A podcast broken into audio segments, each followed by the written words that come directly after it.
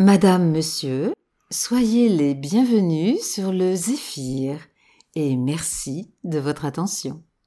Michel Legrand est né dans le Paris des années 30.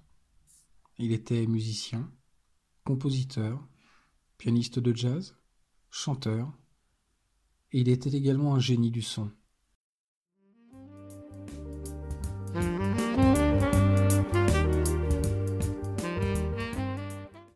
J'avais trois ans. C'était avant la Grande Guerre. Et mon père avait quitté ma mère et était parti. Ma maman était obligée de travailler pour, nous nourrir, ma soeur et moi. Ma soeur Christiane, qui a été chanteuse de jazz extraordinaire. Mes premières émotions, c'était quand j'écoutais la radio et que j'entendais des gens de talent comme euh, Charles Trenet. Alors je mettais la radio, j'écoutais ces musiques-là. Aussi le quintet du Hot Club de France. Il y avait des choses comme ça qui me plaisaient beaucoup et aussi mes premiers émois ont, ont commencé vraiment, je peux dire, par la chanson. Il y avait, il y avait à l'époque aussi des chansons épatantes, qui étaient des chansons de Mireille et de Jean Norin. C'était ravissant. Alors moi j'écoutais ça. J'étais enchanté. C'est comme ça que la musique est venue à moi par les chansons.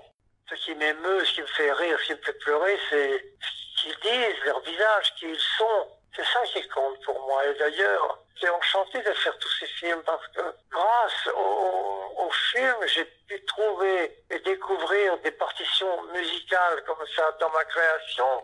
Des idées que je n'aurais pas eues si j'avais pas, il n'y avait pas eu le film. J'ai eu 150 000 idées pour le film et ça a été pour moi une grande joie. Une grande joie de l'imagination. Je trouve qu'il faut pas seulement être un, compositeur vraiment solide, mais il faut aussi avoir de l'imagination. Je crois avoir beaucoup d'imagination, donc à chaque film, j'essaie de faire une musique originale, surtout que je veux apporter au, apporter au film une sorte de second dialogue. Je trouve que la musique de qualité doit être comme un second dialogue, parce que la musique, elle parle. La musique, elle raconte des choses. Et je trouve qu'on on doit, en tant que compositeur, trouver un langage nouveau pour chaque film. Et ensuite de ça, placer là où le film a besoin d'un second dialogue, et à ce moment-là, la musique a de l'importance. Moi, je suis fait en musique, je suis fait pour ça. Ça, ça a été mon unique passion. Et bien, quand on fait de la musique pour moi, on fait de la musique partout.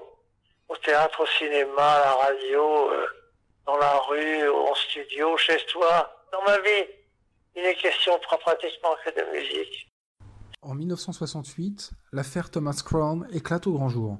D'un face-à-face entre Steve McQueen et Faye Dunaway, Michel Legrand sublime les partitions et se livre à un exercice qui aura surpris les producteurs et le réalisateur d'un film qui a remporté par la suite l'Oscar de la meilleure bande originale. Une consécration pour le français Une première, devrait-on dire. Quand Norman Jewison m'a présenté son film avant de faire la musique voulait la fasse, il m'a fait une projection de l'affaire Thomas Crown. Le film faisait 5 heures me disent, voilà, on, on a fait fait 5 heures et on ne sait pas comment s'y prendre, par quel bout, on ne sait pas comment le monter. J'aurais dit, écoutez, moi je pense que si j'écris la musique maintenant du film, si dans le souvenir j'écris la musique du film maintenant, qu'on enregistre, et, et, sur la musique on va monter les images, qu'en pensez-vous? C'est-à-dire qu'on va faire l'inverse de ce qu'ont fait les gens, tout le monde jusqu'à aujourd'hui. Et on va faire un film d'une heure et demie les images collées à la musique et c'est la musique qui décidera de la longueur de chaque séquence. Et c'est ça qui a marché formidablement. Bourreau de travail, mordu de son et de rythme, le français aura longtemps incarné la face éclairée du jazz, tandis que son ami Jean-Pierre Leloir gravait dans le noir les plus beaux visages de son temps. Mais passé 80 ans, Michel Legrand sent poindre une nouvelle passion. Une passion qui lui rend d'ailleurs sa jeunesse. La musique que j'écris aujourd'hui est une musique symphonique.